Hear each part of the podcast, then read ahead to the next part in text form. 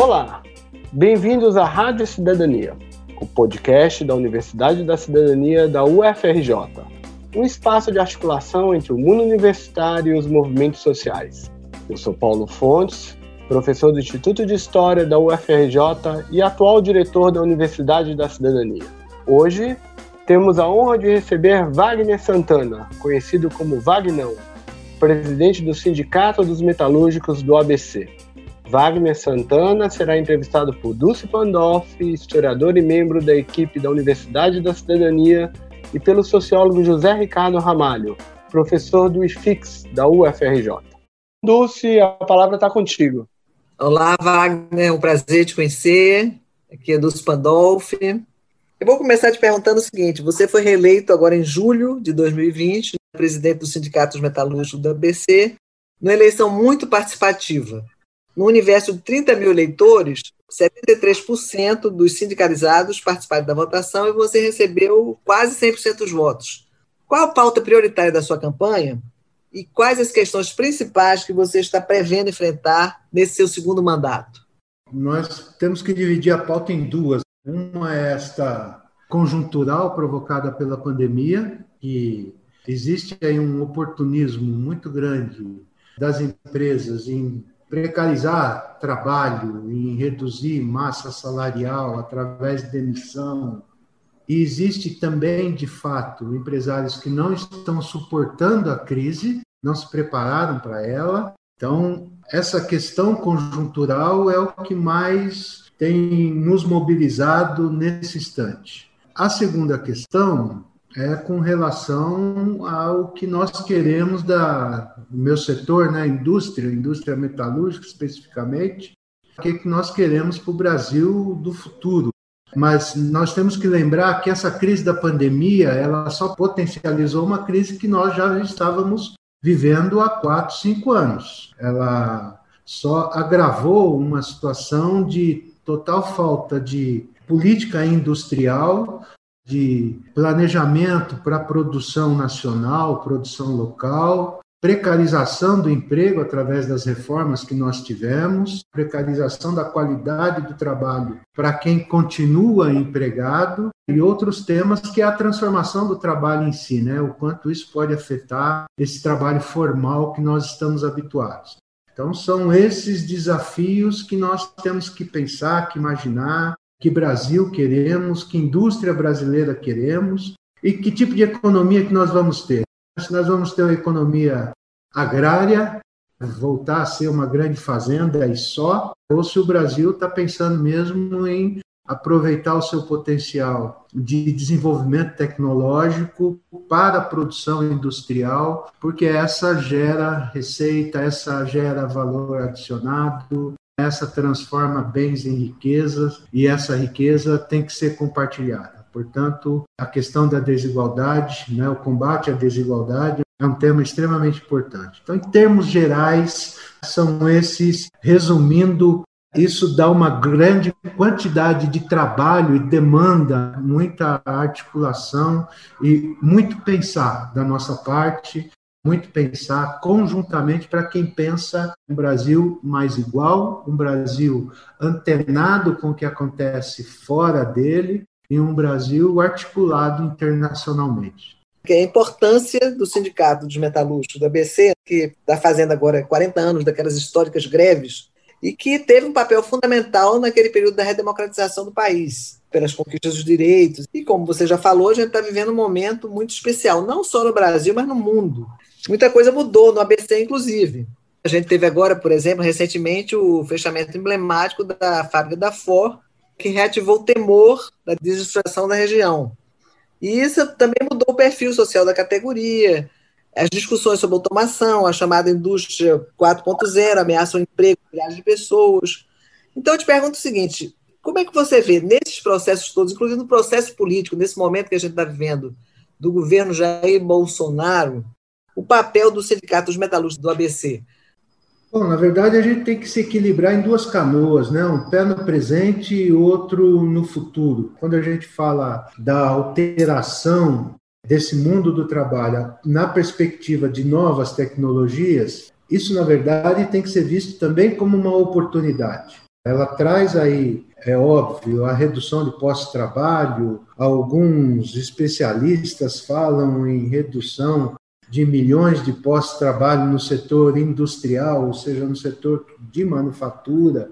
Eu não acredito que as atuais políticas no Brasil levem o Brasil a disputar essas tecnologias, muito pelo contrário. O que nós estamos assistindo é uma dependência maior ainda de componentes com alto valor de desenvolvimento de tecnologias embarcados que eles estão sendo importados, né? apesar da nossa capacidade e da nossa competência. O que nós temos que aproveitar é o know-how que nós temos. Essas, essa região é uma região extremamente capacitada do ponto de vista de trabalhadores em condições de rapidamente se adaptar a essas novas tecnologias. Não basta ter universidade na região, você tem que ter um trabalho articulado com as universidades da região e com as administrações públicas. Nós temos na nossa região esses, esses elementos que facilitam e que nos dão condição de competir nesse novo mundo, nesse novo mundo mais digitalizado, nesse mundo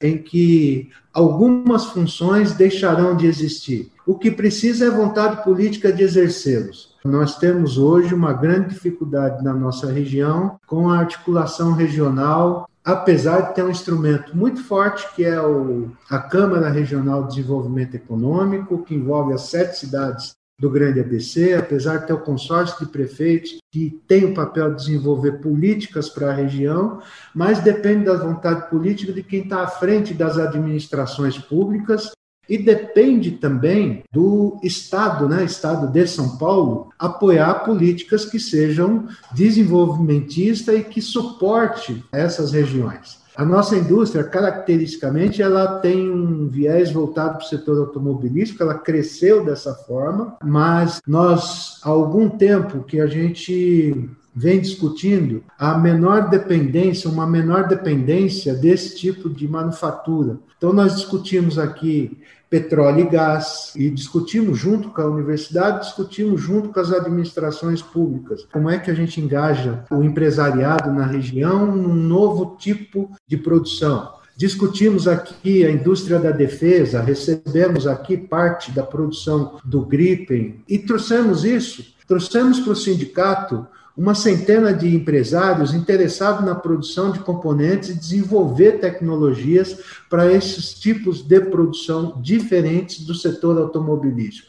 Hoje, a característica do setor automobilístico é centralizar nas suas matrizes e nas empresas que estão em volta delas todas as tecnologias ou todos os componentes que necessitam de um desenvolvimento mais aprimorado. E deixar para o terceiro mundo montadora simples no sentido clássico de montadora, né? De não precisar produzir, produzir uma você produz um para-choque, produz uma lateral de um carro, mas o componente motor, essas coisas, componentes eletrônicos embarcados, tecnologia embarcada dentro dos veículos, isso elas importam das suas matrizes. E nós temos condições de fazer. Debater isso mas com comprometimento de governos, e a gente não está vendo isso, e eu não tenho esperança que esse governo federal tenha uma política industrial pensando nesse Brasil que precisaremos daqui a cinco, daqui a dez anos, com capacidade de competir externamente. Infelizmente, não é essa a prática desse governo, não é esse o, o entendimento político e o entendimento de desenvolvimento que esse governo tem. Portanto, uma batalha enorme, uma muralha enorme para ser ultrapassada. Eu passo a palavra agora para Zé Ricardo Ramalho, que tem outras questões para você. Muito obrigada. Wagner, uma enorme satisfação te rever. O primeiro aspecto que eu queria te perguntar é, tem a ver com esse processo de desmonte dos direitos do trabalho no Brasil, que se aprofunda com a reforma trabalhista de 2017. E uma das coisas, além da precarização, um dos aspectos que chama atenção tem a ver com uma tentativa de desestruturar os sindicatos no Brasil, de matar os sindicatos e de estimular uma política antissindical, não negociar, etc, etc. Uma questão que eu queria ouvir você é que alternativas que você vê nesse momento para a organização sindical nesse, nesse contexto? E se você acha que a ideia de unificar entidades sindicais para representar mais categorias é uma saída? Bom, primeiro, a, essa é uma dúvida no movimento sindical. É óbvio que a reforma trabalhista ela tratou de flexibilizar o mundo do trabalho, mas ela, por outro lado, ela não deu garantias de subsistência para os sindicatos. Então, retirou ali a obrigatoriedade do imposto sindical. Nós já não, não utilizamos o imposto sindical há décadas, então, portanto, isso não nos afetou, mas eu sei que isso prejudica muito o movimento sindical. Ao mesmo tempo, proibiu ou restringiu o direito do sindicato a cobrar pelo seu serviço, pelo resultado do seu trabalho. A negociação, que é o papel do sindicato, ela deve ser remunerada. Ou ela é remunerada através pelos sócios, ou ela é remunerada através do não sócio, através da contribuição sindical. E as restrições que estão sendo impostas para esse tipo de cobrança têm aí o viés político de estagnar, de acabar com o movimento sindical. Isso é uma decisão ideológica, é uma decisão política. Eu não acredito que a gente tenha uma única saída, como, por exemplo, a unificação de estruturas sindicais que a gente tem que fazer é aproveitar melhor essas estruturas. Eu acho que a, a nossa unidade do movimento sindical ela não se dá pela unificação de estruturas, mas pela unidade na política, nas ações que os sindicatos tomarem, elas serem as mais consensuais possíveis. Nós podemos otimizar essas estruturas, compartilhar estruturas, são formas de você resolver problemas financeiros. Então, o nosso sindicato pode dar atendimento a trabalhadores de outra categoria, esses trabalhadores de outra categoria serem também, nossos trabalhadores serem atendidos por trabalhadores de outras categorias, então você otimiza essas estruturas, você reduz essa necessidade, por exemplo, de Cada sindicato tem um departamento jurídico, cada sindicato tem um departamento de saúde, cada sindicato tem um, um departamento de gestão, por exemplo. As campanhas de sindicalização que demandam muito recurso financeiro e humano, isso pode ser feito de forma unificada. Então, eu acho que existem condições para isso. Mas eu acho que o grande desafio do sindicato é unificar suas pautas, o grande desafio do movimento sindical é articular essas pautas da melhor forma possível. Nós estamos aqui discutindo com a Força Sindical a criação do Industrial Brasil, que agrega várias confederações, federações, respeitando né, a condição de organização de cada federação, de cada central, e ele não teria um papel de representação sindical, mas de articulação do setor industrial em torno de propostas comuns.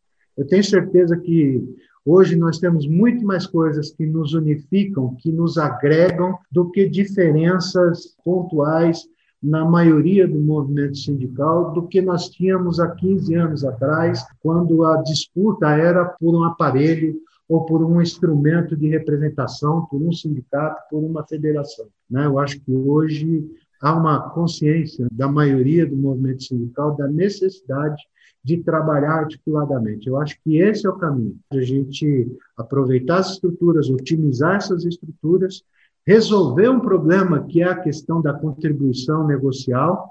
Eu defendo que o não sócio ele só tem acesso ao acordo negociado se ele comprar esse acordo.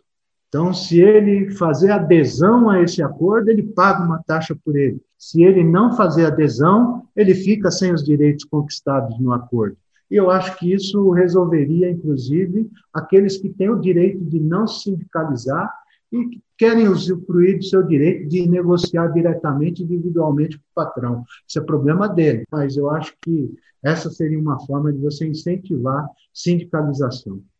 Uma outra, uma outra questão, Wagner, tem a ver com essa com uma reclamação recorrente do movimento sindical, dos dirigentes sindicais, de sindicatos até mesmo como o de vocês e tal, da ausência dos jovens trabalhadores no, no enfim, no sindicato, nas lutas sindicais, etc. Você acha que isso é verdade? O que, que você, você acha que os sindicatos têm que fazer para reconquistar esse apoio dos jovens?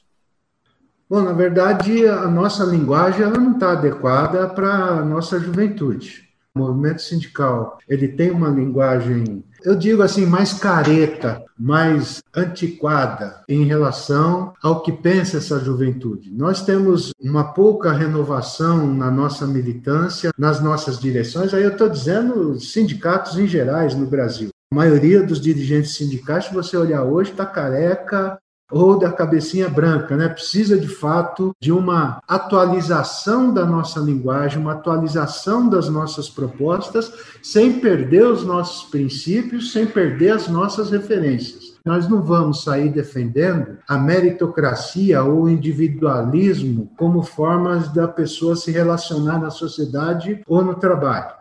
Então, se você faz esse discurso, você está se adequando a um ensinamento que hoje é recorrente no Brasil e vem desde a formação da pré-escola, de que a pessoa se resolve sozinha. Ela não se resolve sozinha, ela se os direitos gerais elas têm que atender todos e a partir de um determinado momento a sua capacidade, seu mérito, seu engajamento te diferencia. Então, isso é mudar, isso é adequar a nossa pauta, é atualizar a nossa pauta com aquilo que as pessoas têm de expectativa. Né? Então, se ela não conseguir se enxergar no movimento sindical como representante das suas pautas, nós vamos cada vez mais perder essa juventude para conceitos que no futuro eles vão ver que não era bem assim, que não eram exatamente desse jeito. Então, nós precisamos, de fato, avaliar as nossas competências para a gente discutir com essa juventude. A linguagem hoje que esse instrumento digital de redes e tudo mais é diferente do caminhão de som que eu subia para fazer assembleia. A Dulce me perguntou agora há pouco sobre o resultado da assembleia. Nós estamos realizando assembleias virtuais com participação de 90%. A participação nas assembleias virtuais, elas são maiores do que as assembleias presenciais que nós, nós realizamos. Agora, eu não sei o quanto isso forma politicamente, eu não sei o quanto isso qualifica, eu não sei o quanto isso, ainda não conseguimos mensurar o quanto isso significa criar identidade de classe para essas pessoas, delas se verem ou se enxergarem, porque aqui ela está agindo individualmente, sozinho, numa sala, ou no, no ônibus, ou em algum lugar. Numa assembleia presencial, ele está tendo contato com o companheiro, ele está conversando, ele está identificando os mesmos problemas, portanto, a facilidade dele se enxergar enquanto classe, se enxergar enquanto indivíduo participante de um grupo, ela é muito maior. Eu te pergunto se, nesse contexto agora da pandemia, se a questão da solidariedade internacional não ganha uma outra dimensão. Nós tivemos agora o caso da Renault, em que um acordo marco foi descumprido pela Renault no Paraná e o sindicato e até a justiça exigiu que a empresa respeitasse esse acordo. Que tipo de política vocês estão fazendo agora com relação a essa solidariedade internacional, os códigos de conduta das empresas e tal? Bom, na verdade, como a gente fala de uma crise global, ela afeta de, de diferentes níveis os, os, países, dependendo da capacidade dos estados de responderem a essa crise. O que nós estamos percebendo é um maior fechamento, uma maior dificuldade com esse tema da solidariedade, principalmente entre organizações existentes como essa, do Comitê Mundial de Trabalhadores na Volks e tantas outras organizações que nós temos. É fato que a tendência Nesse instante em que essa crise atinge de forma igual Estados Unidos, Europa e, por consequência, né, os países da América Latina, há um fechamento desses trabalhadores do, dos países de origem dessas empresas em defender os seus direitos, primeiramente. Isso é natural, isso é uma questão de sobrevivência, e uma das questões é, é uma condição humana. A solidariedade, normalmente, ela se faz com o que sobra. Quando não está sobrando, não tem solidariedade. Então o cara vai garantir o dele primeiramente, e se sobrar alguma coisa para ser dividida, se sobrar algum, alguma questão que possa ser despendida para um outro país, a gente recebe essa solidariedade. Nós não estamos percebendo isso nesse instante, o que a gente percebe é internamente os alemães protegendo o emprego, o trabalho, a qualidade do trabalho alemão, o francês protegendo seu emprego, a qualidade do seu emprego, os estados nacionais tendo dificuldades de suportar né, necessidades básicas de outros países mais pobres. Né? Então, diminuiu a solidariedade com os países africanos, diminuiu a solidariedade com os países latinos. Então, a solidariedade é feita em tempos de desenvolvimento, de crescimento e de sobra. Num período como esse, ela tende a desaparecer das pautas, inclusive do movimento sindical. Obrigado aí por esse relato tão importante e atualizando a gente com relação ao movimento sindical. Eu tenho a esperança ainda, tenho a expectativa de que a gente encontre as respostas necessárias para que a gente tenha um Brasil democrático e que as pessoas sejam respeitadas, que o direito das pessoas sejam respeitados e que a gente volte, de fato, a ser aquela esperança que a gente já foi no mundo de um Brasil transformado. Obrigado a vocês pelo convite. Esse foi a Rádio Cidadania, um podcast de diálogo entre a universidade e os movimentos sociais. Até breve com um novo episódio e não deixe de acompanhar a Universidade da Cidadania nas redes sociais.